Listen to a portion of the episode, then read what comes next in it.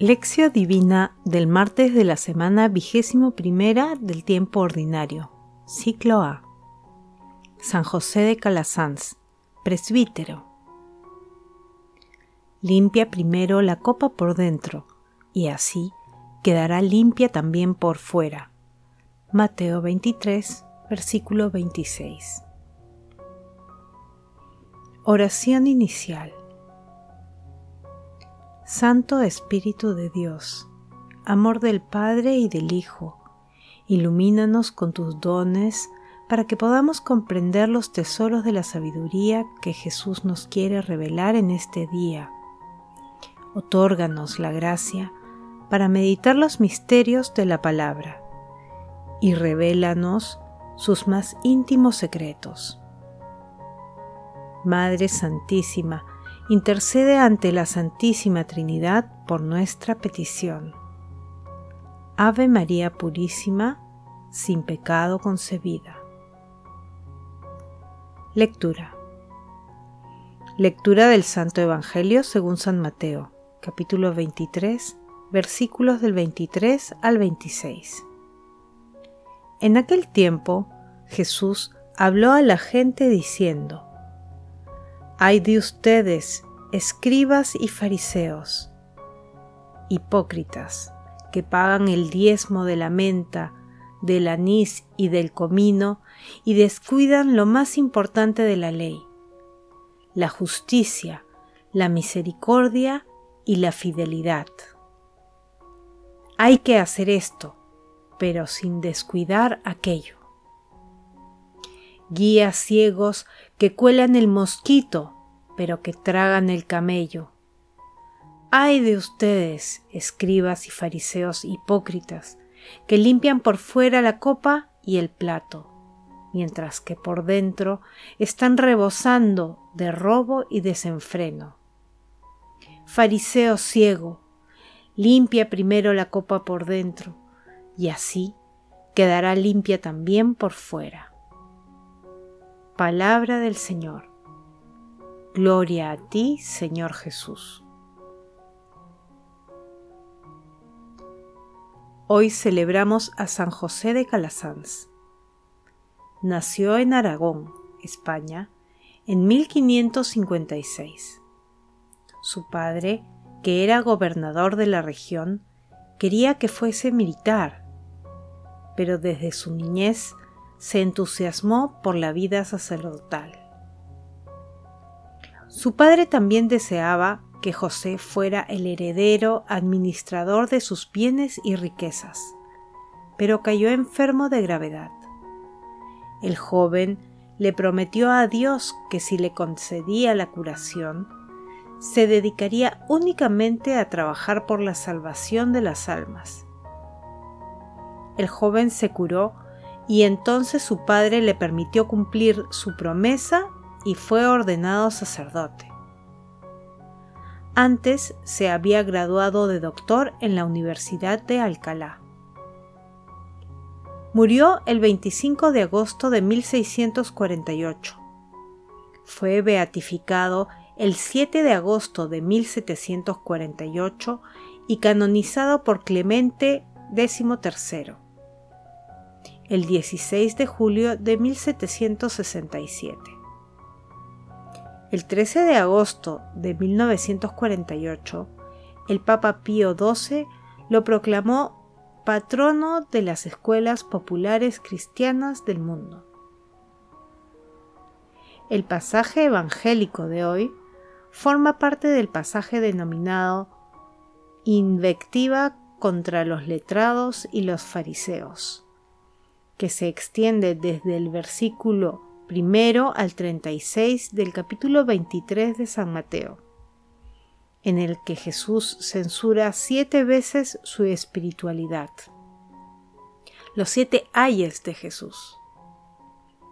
Hoy meditamos los versículos 23 al 26 y mañana meditaremos del 27 al 32.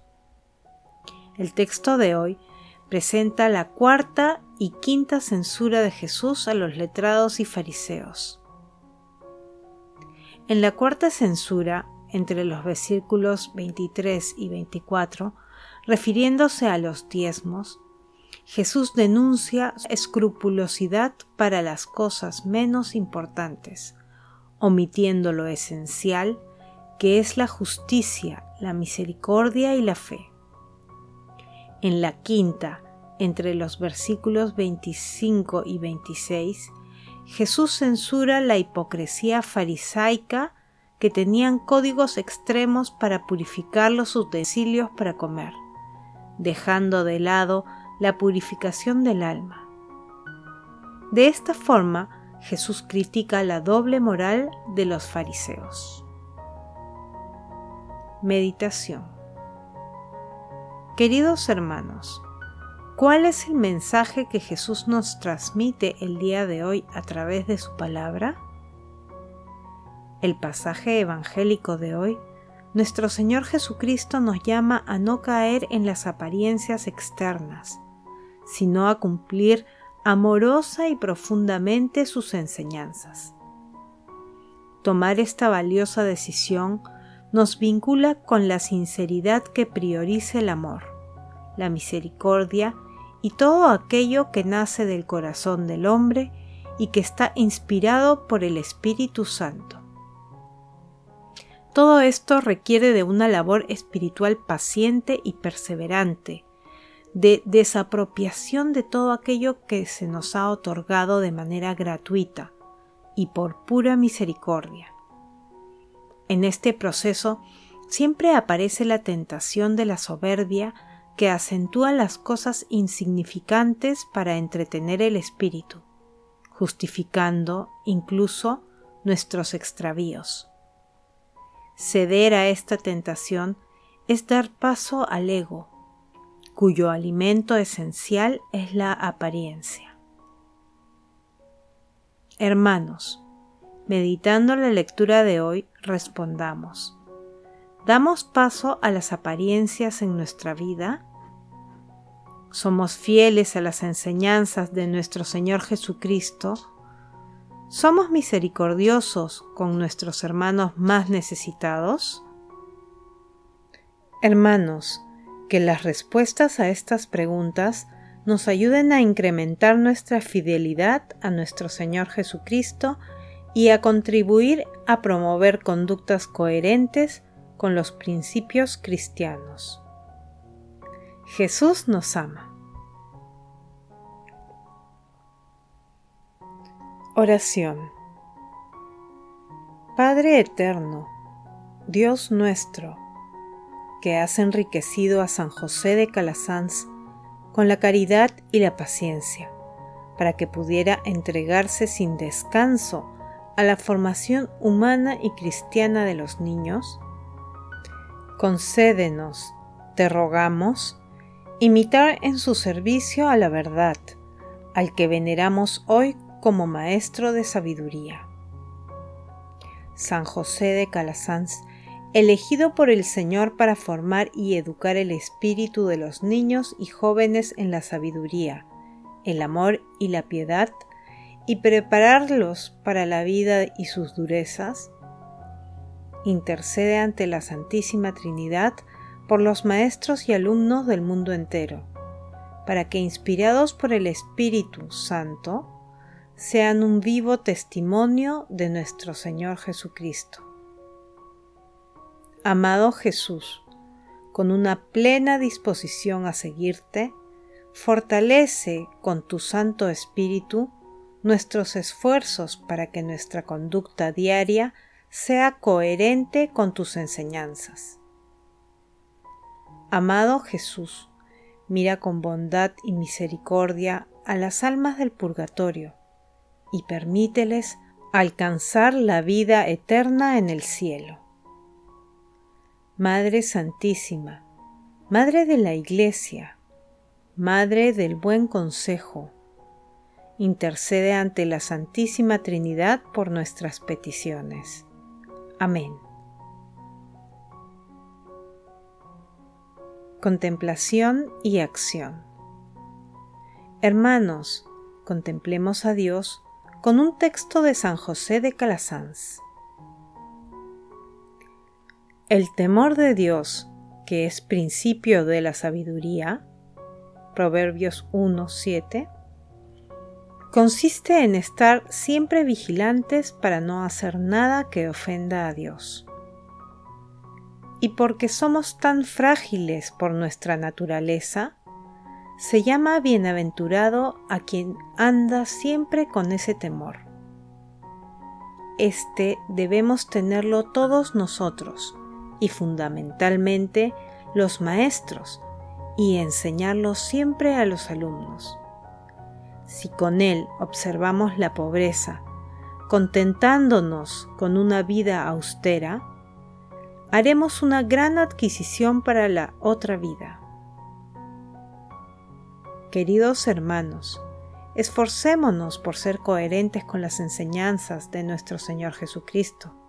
Pidamos al Espíritu Santo los dones para obrar siempre en concordancia con el mandamiento del amor siempre con sinceridad.